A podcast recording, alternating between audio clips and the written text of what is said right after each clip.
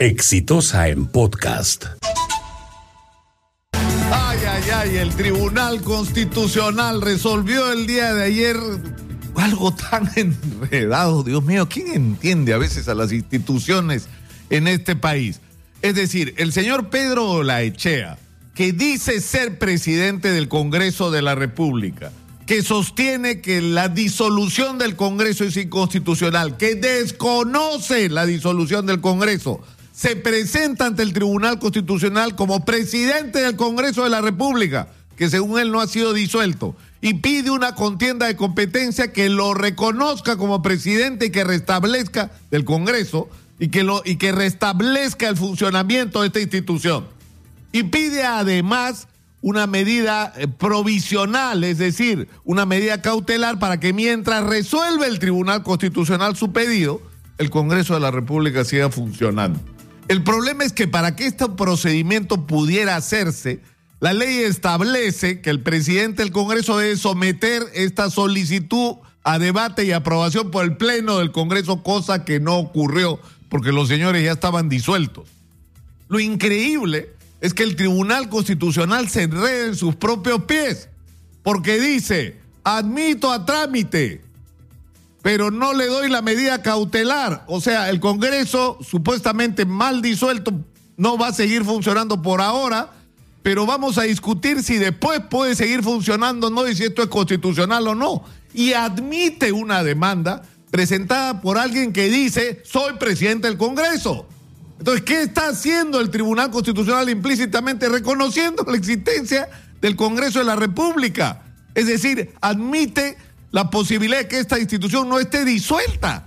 Es, que ocurren unas cosas increíbles en, el Perú, en un contexto además que ni lo OEA, ni la comunidad internacional, ni el Jurado Nacional de Elecciones, ni la gente, ni las Fuerzas Armadas, ni los gobiernos regionales, nadie discute ese tema. El Congreso, señores del Tribunal Constitucional, está disuelto y los únicos que no se han enterado son ustedes, parece.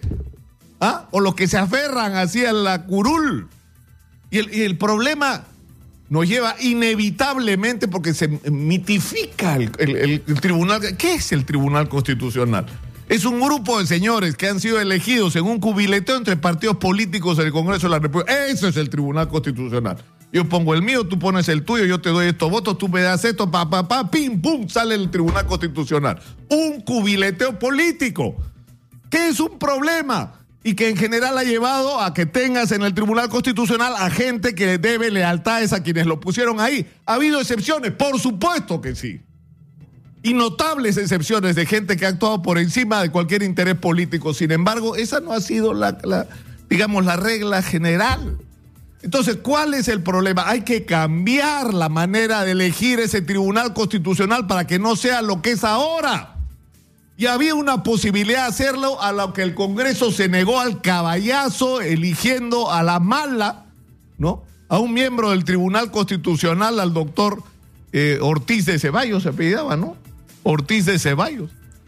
Entonces, ¿cuál es el tema? Que había que establecer mecanismos que permitan una elección más transparente, que se conozca de manera pública quién es cada uno, que haya la posibilidad de tachas, que otras instituciones que no sean simplemente los partidos participen en la generación de propuestas de personas que participen en el tribunal.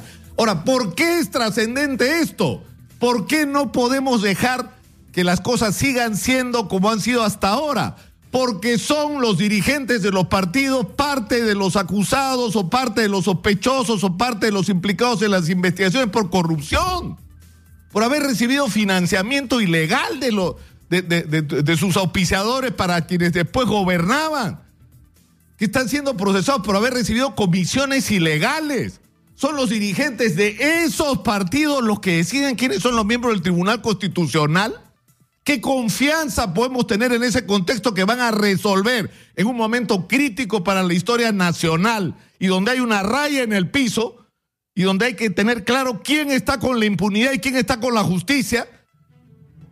Es decir, no podemos admitir un tribunal constitucional que esté preocupado por los intereses de quienes los pusieron ahí, sino que esté preocupado por los intereses de la nación. Porque en este país haya justicia, porque quienes nos robaron vayan a la cárcel, porque los corruptos reciban el mismo trato y la misma severidad que los narcotraficantes y los terroristas, porque esos son delincuentes igual que ellos. Y que le han hecho un daño, insisto, enorme al país, económico y moral, porque le han hecho un enorme daño a la juventud. Esa debe ser la preocupación del Tribunal Constitucional y no el habeas corpus pobrecito le pusieron eh, prisión preventiva, pobrecito, ¿no? O pobrecita. Yo sinceramente no sé cómo van a salir de este entrampamiento. No sé, lo, lo que sí sé es que cada vez es más claro y creo que para todos que hay que cambiar las reglas de juego para elegir este Tribunal Constitucional. Necesitamos otro tipo de concepto, otro tipo de principios para elegir y de mecanismos para elegir a quienes van a velar por la vigencia de la Constitución en el Perú. He dicho. Este fue un podcast de Exitosa.